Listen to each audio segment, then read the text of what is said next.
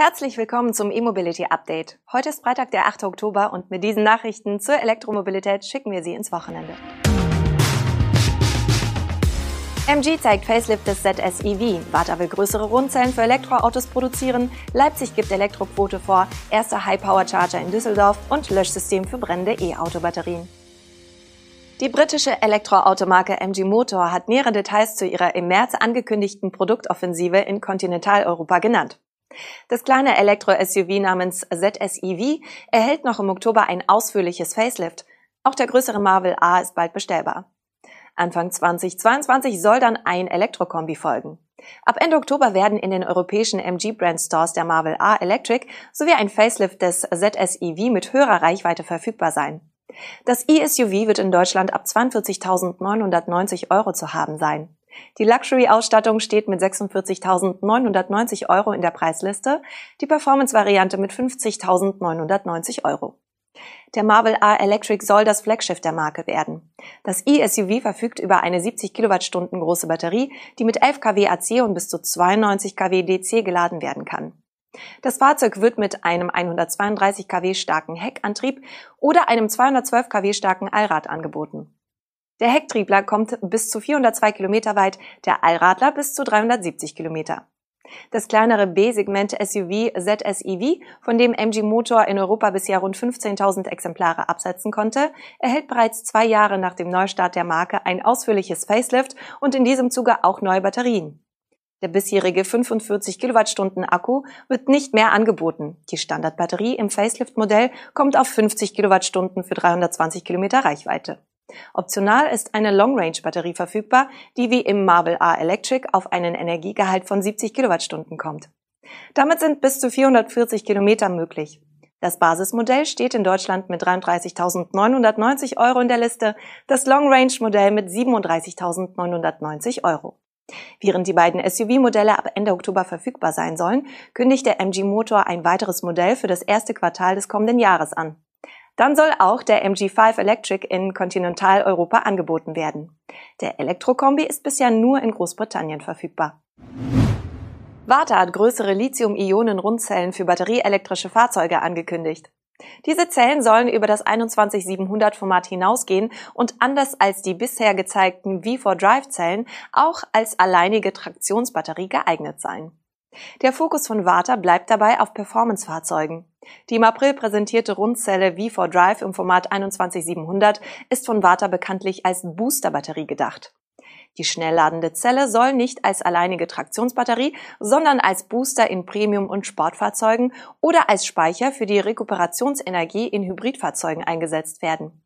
Wie die Warta AG nun ankündigte, soll diese Technologie nun auch auf noch größere Zellformate übertragen werden, die dann auch als Traktionsbatterie verwendet werden kann.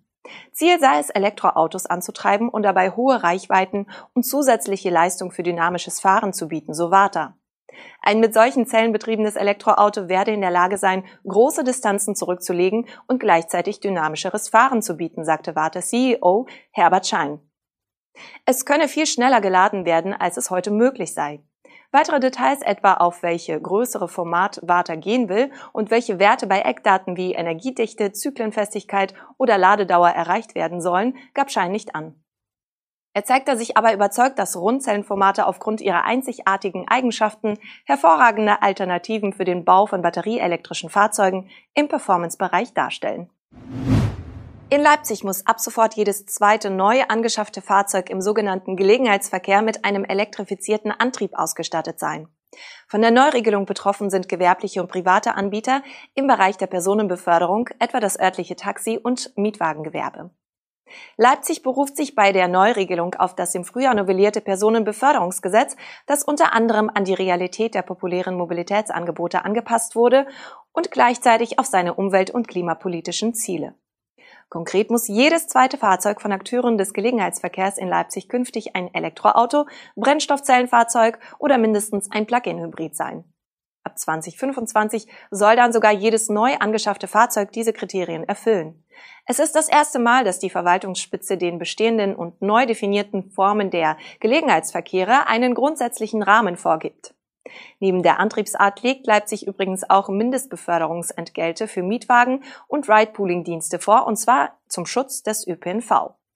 Beim Leipziger Taxigewerbe stößt die Vorgabe indes auf Ablehnung. Vor allem, weil die Stadt dem dann hoffentlich bald elektrisch fahrenden Gelegenheitsverkehr die Nutzung der öffentlichen Ladeinfrastruktur in der Stadt untersagen will. Am Düsseldorfer Graf-Adolf-Platz ist diese Woche der erste High-Power-Charger der nordrhein-westfälischen Landeshauptstadt in Betrieb gegangen. Bis Jahresende sollen gemäß der Ankündigung 36 Schnellladepunkte im Düsseldorfer Stadtgebiet in Betrieb sein. Bei der HPC-Ladestation nahe der Altstadt handelt es sich um einen Hypercharger von Alpitronic, in diesem Fall im auffälligen Grün der Düsseldorfer Stadtwerke lackiert. Die Säule mit integrierter Leistungselektronik ist so ausgelegt, dass ein Fahrzeug allein mit bis zu 300 kW laden kann. Sind beide Ladepunkte belegt, wird die Leistung geteilt. Jedes Fahrzeug kann dann mit maximal 150 kW Strom ziehen.